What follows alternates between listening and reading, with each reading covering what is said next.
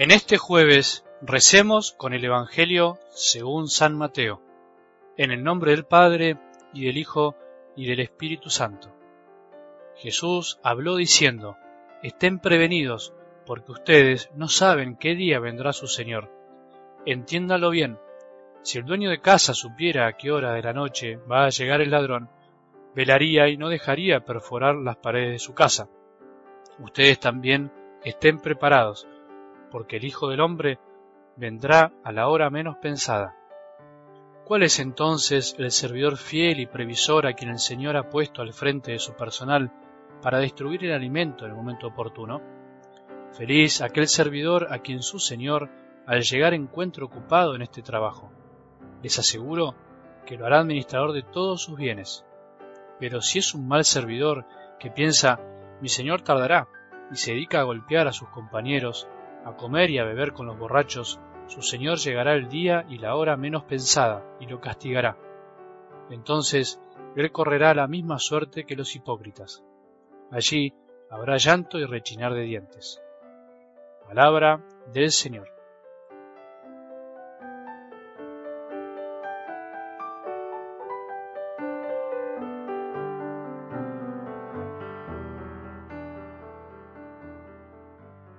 No te canses, no llores, no te pongas triste, nos decimos muchas veces o nos decimos entre nosotros. No te bajones, sonríe un poco más, ponete las pilas y así muchas frases más que usamos cotidianamente, seguro con muy buena intención, pero que se pueden transformar en especies de decretos presidenciales para generar sentimientos o eliminarlos.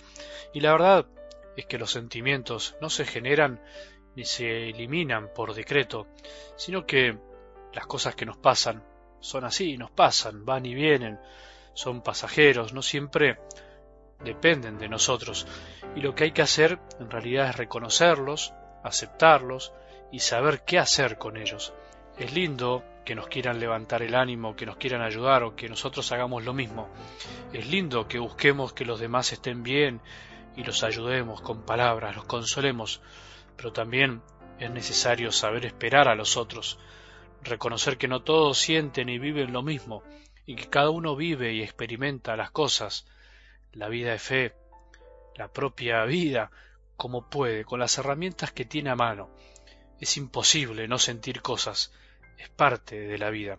No somos robots, somos de carne y hueso, y tener fe no quiere decir no sentir nada, sino al contrario, aprender a sentir y aceptar lo que nos pasa, superarlo si es posible, ofrecerlo si no hay salida, como lo hizo el mismo Jesús, que supo reír, alegrarse, entristecerse, enojarse, angustiarse, llorar y tantos sentimientos más.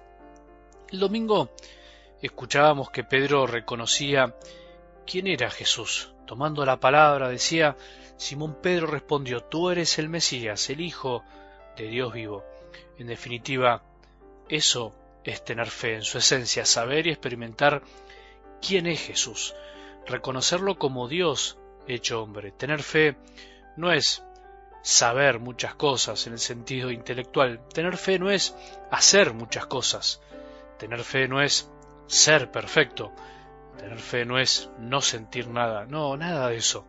Tener fe es reconocer a Jesús como nuestro Salvador, como Dios que se hizo hombre para amarnos y salvarnos. Eso es la esencia de la fe. Después, sí es verdad, se pueden decir muchas y miles de cosas más, pero al final de nuestra vida lo que querrá Jesús es que podamos reconocerlo como lo que es, y no que le presentemos un inventario de todo lo que hicimos. Con respecto a algo del Evangelio de hoy, podríamos decir que ser prevenidos no es ser temerosos, ser prevenidos no es estar ansiosos por lo que vendrá, ser prevenidos no es ser desconfiados y dudar de todo, sino que es estar preparados para la venida. Prevenidos, de ahí viene, esperar la venida. Por eso el Evangelio de hoy de algún modo nos previene, nos previene para que seamos prevenidos, valga la redundancia. Son muchísimas las cosas que nos preocupan a vos y a mí todo el día y nos quitan el sueño y los pensamientos todos los días.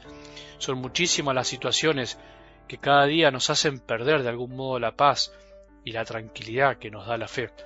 ¿Por qué será? ¿Por qué perdemos los estribos a veces con tanta facilidad? ¿Por qué se nos nubla el horizonte que hasta ayer teníamos tan claro y de golpe vemos todo negro? Bueno, puede haber muchas respuestas, pero una de ellas puede tener que ver con lo que hablamos al principio sobre los sentimientos. Somos humanos, somos débiles y no siempre estamos como queremos estar o somos lo que queremos ser. Muchas cosas también se deben a situaciones que están ajenas a nosotros y nos perturban, pero también muchas tienen que ver con nosotros mismos, tienen que ver con nuestra falta de fidelidad y previsión. ¿Cómo?